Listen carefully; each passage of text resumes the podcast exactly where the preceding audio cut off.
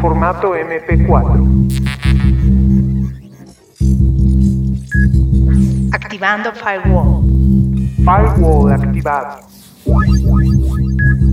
Iniciando honeypot. Honeypot iniciado. Vinculando a emisor AN Caram.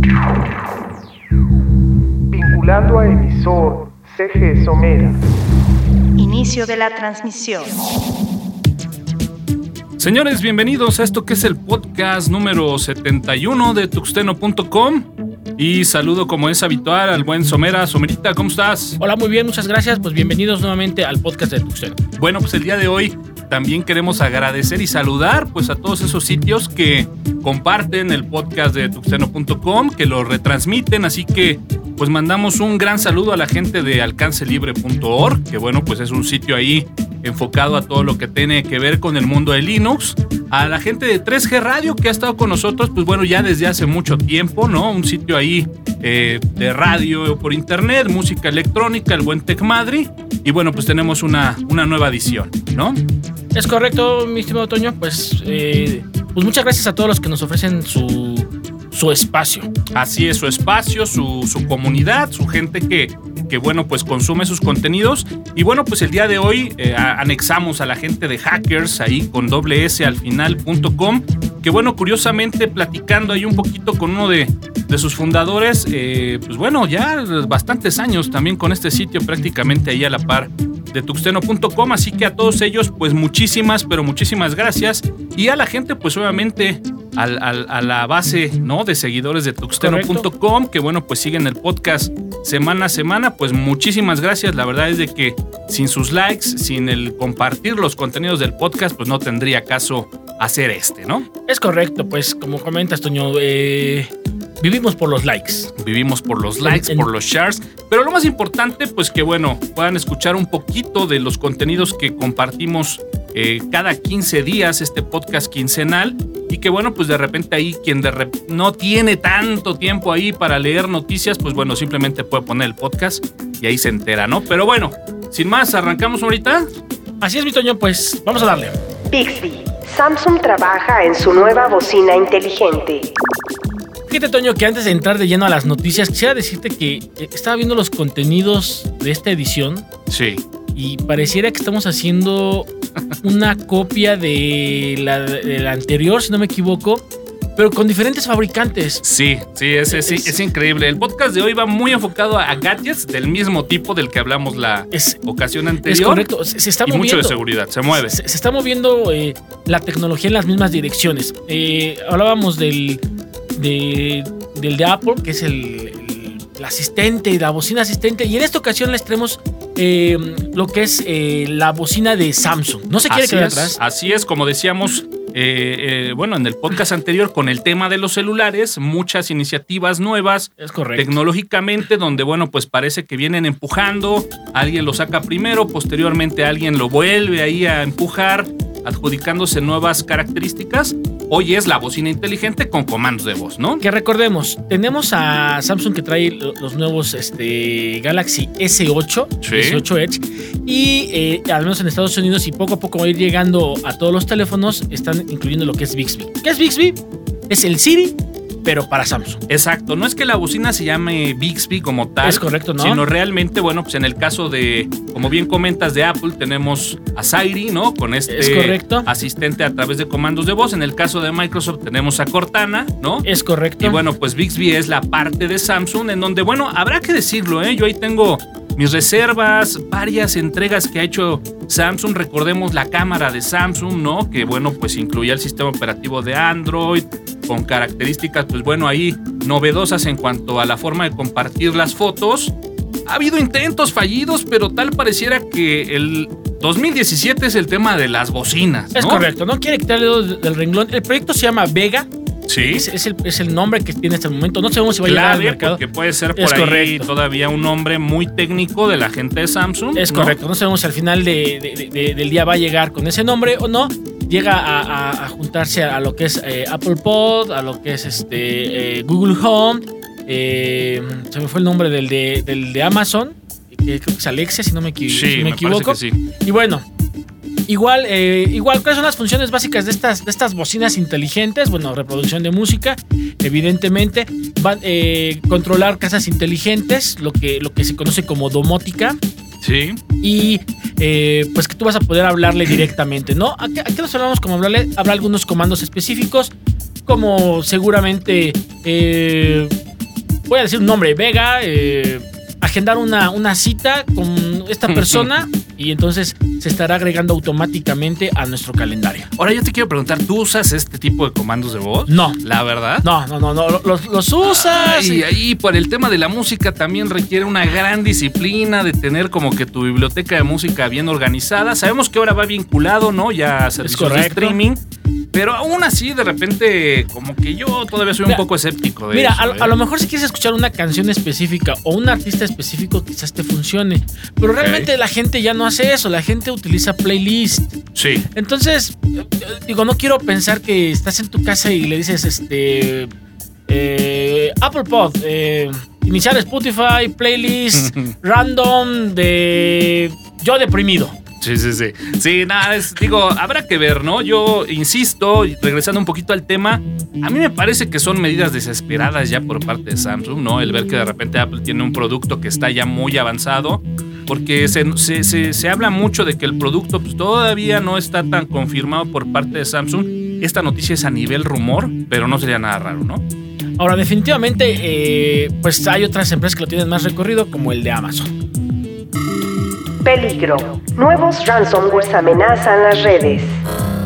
Y bueno, pues lo platicamos, como bien comentas, hace ya esta sí algunos podcasts, ¿no? Eh, y bueno, pues lo sabíamos, en el caso de WannaCry era algo que se había detenido de forma temporal, sin embargo, bueno, pues había que tener eh, ciertas precauciones porque eh, el tener variantes de este tipo de ransomwares pues era inminente, ¿no? Todos vienen de la misma familia, es ransomware que llega, que encripta y que pide un rescate. Así es, y que en el mayor de los casos, pues bueno, la forma de propagarse es a través de esta vulnerabilidad de la versión de SMB1. Así que bueno, eh, yo creo que una de las grandes recomendaciones, en la medida de lo posible, porque pues entendemos que hay entornos en donde desafortunadamente es imposible quitar esta versión de, de Samba, de Samba, de SMB1, eh, hacerlo, ¿no? Eh, realmente eh, los sistemas operativos que trabajan sobre esta versión de SMB1, pues realmente ya estamos hablando de equipos muy viejos como Windows XP, eh, Windows 2003 Server, en donde, pues la verdad, si tienes un entorno de red donde ya no tengas este tipo de equipos, pues la verdad es una gran actividad o una gran prevención el deshabilitar esta versión de SMB, ¿no? Oye, Toño, pero fíjate que yo voy un poquito más allá. eh, disciplina al momento de abrir archivos que te lleguen por internet. Totalmente. Este, primero. Segundo, disciplina al momento de parchar. Recordemos que estas vulnerabilidades ya estaban eh, pues solventadas en las actualizaciones, en los, Detectadas. en los updates. Con parches. Y es increíble cómo nos pegó eh, a nivel nacional WannaCry. Y bueno, Petia no se escuchó que estuviera tan fuerte, pero también hubo casos. Sí, dicen por ahí que si funciona, déjalo como estás. De Claro. repente, este tipo de principio no funciona para el tema de actualizaciones. Pero bueno, es una realidad que es importante, como bien comentas, tener una buena cultura de actualizaciones. Es correcto. eh, tener una buena cultura en el manejo de adjuntos en cuanto a correo.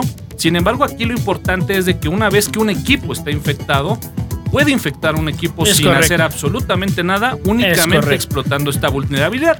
De ahí lo complejo y lo peligroso de este tipo de ransomware. Ahora bien, ¿qué es lo peor de Petia? Eh, lo que comentaban en, la- en- algunos foros es que al parecer, eh, bueno, una vez que se encripta, genera una llave única para cada servidor. Y esa llave es enviada a. Perdón, una llave única para cada sistema operativo. Para cada Windows es una llave única. Sí. Y esa llave es enviada a un servidor, que es donde se van a almacenar. Ellos seguramente generaban la llave para desencriptar y te la regresaban. Pero ese servidor ya no existe, Toño. Sí, es lo que comentan, ¿no? Que bueno, a pesar de que por ahí viene el tema de los 300 dólares, que con esos 300 dólares tú puedes recuperar tus archivos, habrá que decirlo, ¿eh? O sea, estas llaves prácticamente quedaron ahí en el limbo y muy probablemente, aunque, o no muy probablemente, aunque se pague ese rescate, seguramente no vas a recuperar tus archivos. Es ¿no? correcto. Ahora, eh, Pete tuvo algo diferente a lo que tuvo WannaCry.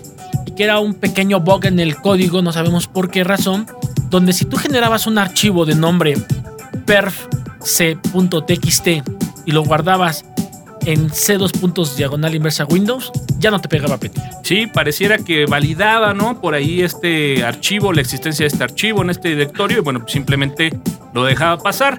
Y bueno, pues de ahí eh, muchas de las eh, soluciones que había para WannaCry, esta solución de donde pues eh, sabíamos que la llave con la que se generaba la, la- la semilla para la encripción quedaba ahí reciente en memoria, pues bueno, ya este nuevo tipo de ransomwares incluso reinician la máquina Es y correcto. tenemos algunas variantes en donde ya la encripción no va a nivel archivo, sino ya estamos viendo que la encripción va a directamente pues todo el árbol maestro de archivo. ¿no? Eh, está, está atacando dos, dos componentes importantes del sistema de archivos. El- en primer lugar, como bien dijiste, es el, el- el árbol de archivos, que es donde viene como el index de todos los archivos. Y de ahí, eh, bueno, eh, evidentemente buscar dónde está cada archivo. Y el segundo, que es el más importante, el MBR, el Master Boot Record. Correcto, correcto. Entonces, pues bueno, ya el equipo se reinicia solo. Eh, al momento de reiniciarse, pues bueno, ya vamos a encontrar eh, la parte del mensaje, ¿no? Donde se pide el rescate de- de- del equipo. Pero habrá que decirlo, a diferencia de WannaCry, pues prácticamente todo el equipo está comprometido y está inaccesible. Y como bien comentas, ¿no? Eh, habrá que tener cuidado para la gente que, bueno, se haya ya topado con ellos. Porque a diferencia de WannaCry, pues bueno, en este caso el pago de los 300 dólares pues puede ser ahí ya una pérdida de dinero segura, ¿no? Es correcto. WhatsApp permitirá borrar mensajes enviados. Y bueno, pues WhatsApp que nos sorprende día a día y como bien comentas, después de platicar esta evolución ahí un tanto bizarra de WhatsApp, esta nueva característica que presentan como una noticia de, pues bueno, el poder tener esta nueva característica de poder eliminar mensajes enviados. Y aquí la pregunta, ¿no? ¿Cuántos de nosotros hemos enviado un WhatsApp que a lo mejor decimos no debió de haber pasado y ya no había forma de hacerlo? Hoy WhatsApp nos dice en la próxima actualización, ahí les va, ¿no? No más, de, no más de dos programas, Toño, donde platicábamos que WhatsApp iba a dejar de funcionar en ciertos teléfonos. Sí. Ahora regresamos. Aparece con una nueva característica. Es ¿no? correcto. Ahora bien, aquí el tema es el siguiente. Hay gente que está realmente muy al pendiente de su teléfono.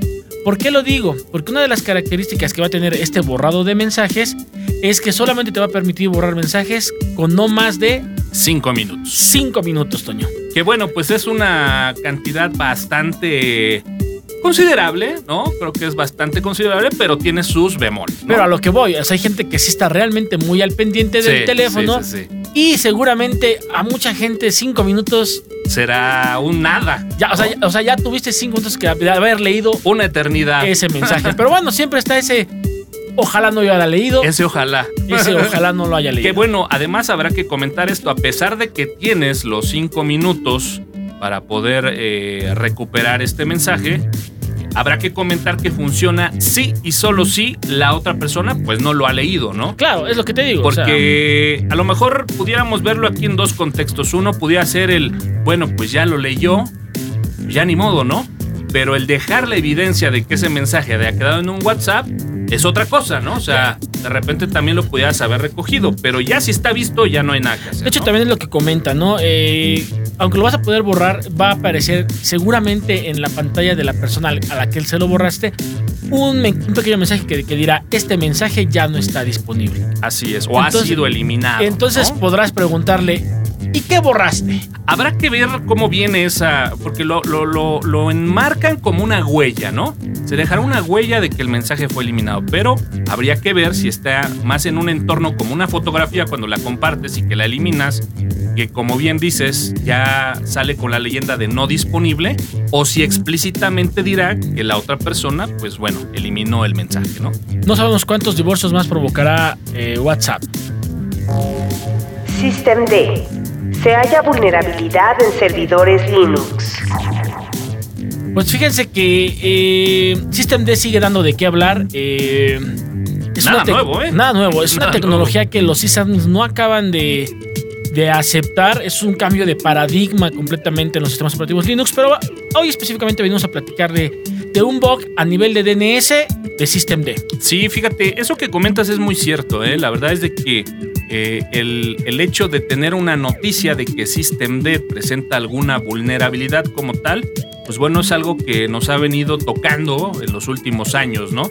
Y, y notas por ahí comentan eh, pues este nuevo sistema donde queda de lado ya Systemd, pero pareciera que Linuxeros ahí de antaño se resisten al cambio y normalmente pues siempre hay parches de seguridad, se taponea y listo. Sin embargo, bueno, pues eh, nació esta nueva eh, vulnerabilidad descubierta, como bien comentas, sobre pues un paquete, ¿no? De nombre DNS Packet New, en donde, bueno, pues se habla que tiene un buffer ahí muy pequeño y que pues un DNS malicioso lo puede explotar y puede tomar privilegios, ¿no? Es correcto. Bueno, todo lo que son buffers en, de no gran tamaño, digo, tampoco podemos hacer buffers tan enormes porque estaríamos claro. consumiendo mucha memoria.